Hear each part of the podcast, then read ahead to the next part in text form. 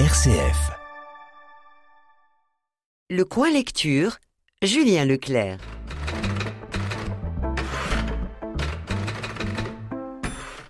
Bonjour Stéphane. Bonjour Julien. Est-ce que vous envoyez ou recevez des cartes postales, Stéphane?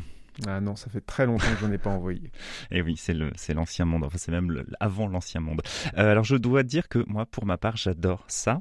Euh, à la fois envoyer et recevoir des, cartes postales, euh, parce que je trouve que ça porte finalement tout un tout un imaginaire et, surtout quand même un flot d'émotions qui passe par des images, des souvenirs, des, des instantanés, un peu de, de vécu. Et c'est justement le titre et le point de départ du roman dont je vous parle aujourd'hui, un roman d'Anne Berest, La carte postale qui reprend un instant de la vraie vie, une période même de la vraie vie de cette écrivaine. En 2002, Lélia Picabia, la mère de l'autrice, reçoit une carte postale euh, qui représente l'opéra Garnier et qui mentionne une liste de quatre prénoms. Ephraim, Emma, Noémie et Jacques. Ce sont les grands-parents, la tante et l'oncle de Lélia, qui sont euh, tous les quatre morts à Auschwitz en 1942. Anne Berest s'attelle alors à composer le puzzle généalogique et familial. Sa mère lui explique l'histoire de ses ancêtres, juifs errants installés en France dans les années 30. Pour Emma, c'est le cinquième déménagement depuis qu'elle est mère. Chaque fois, c'est une épreuve. Il faut tout ranger, tout trier, laver, plier. Elle n'aime pas, quand elle arrive dans une nouvelle maison, dans un nouveau quartier, cette sensation de chercher ses habitudes comme un objet égaré. Ainsi, les mois se succèdent, les filles grandissent et s'affirment. Jacques, le petit dernier, reste ce gros garçon joufflu dans les jupes de sa mère. L'avenir se dessine avec ses promesses. Myriam a 13 ans, elle s'imagine étudiante à la Sorbonne, une fois qu'elle aura passé son bac. Le soir, elle raconte à sa petite sœur la vie qui les attend les bistrots enfumés du quartier latin, la bibliothèque Sainte-Geneviève. Elles ont intégré l'idée qu'elles devront accomplir le destin inachevé de leur mère. Anne Berest raconte très ouvertement et clairement le choc provoqué par cette carte postale, dont une reproduction figure sur le bandeau de ce roman. Quatre prénoms qui servent de graines pour le récit de Lélia à sa fille, Anne. Lélia explique minutieusement l'enquête qu'elle a menée pour connaître ses aïeux et comprendre leur parcours de vie. Lélia est la fille de Myriam, dont les parents, la sœur et le frère sont morts Auschwitz.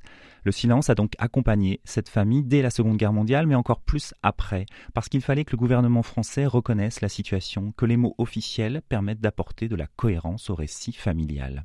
Dans les premiers chapitres du roman, Anne écoute le récit de sa mère et l'interpelle sur certains points.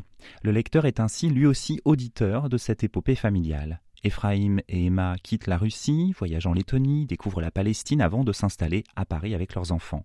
Leur vie, leur quotidien est fait des joies d'être ensemble, de cette volonté de réussir à vivre convenablement malgré le bourdonnement de plus en plus assourdissant d'une haine des juifs.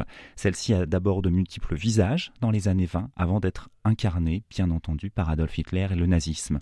C'est donc aux côtés de l'autrice qui découvre cette histoire, qui comprend cette histoire, que nous replongeons dans ce début du XXe siècle, porteur d'espérance pour certains et destructeur pour d'autres.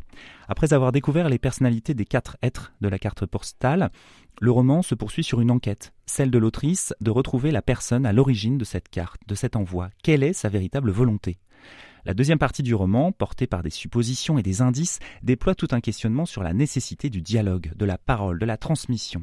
Anne Berest parle de sa famille, de ses arrière-grands-parents jusqu'à sa propre fille et relie les générations dans un même élan. À partir de cette histoire intime, Anne Berest parvient à rappeler l'importance de l'échange et du savoir au sein d'un groupe, qu'il s'agisse d'une famille ou d'une société. On voit le temps défiler, les mentalités changer, mais reste cette importance vitale de mettre en mots et en pensée le monde. Ce roman, tout en mettant en scène des personnages réels et une histoire vraie, est constamment animé par la question d'échelle de point de vue, de celui d'une femme sur sa famille, de celui d'un être sur sa société. Le roman est émouvant dans cet entremêlement de voix qui, d'être en être, se charge d'un héritage. Anne Berest précise aussi que ce livre n'aurait pu être écrit sans les recherches de sa mère, Lélia Picabia, qui donc est aussi à l'origine son livre.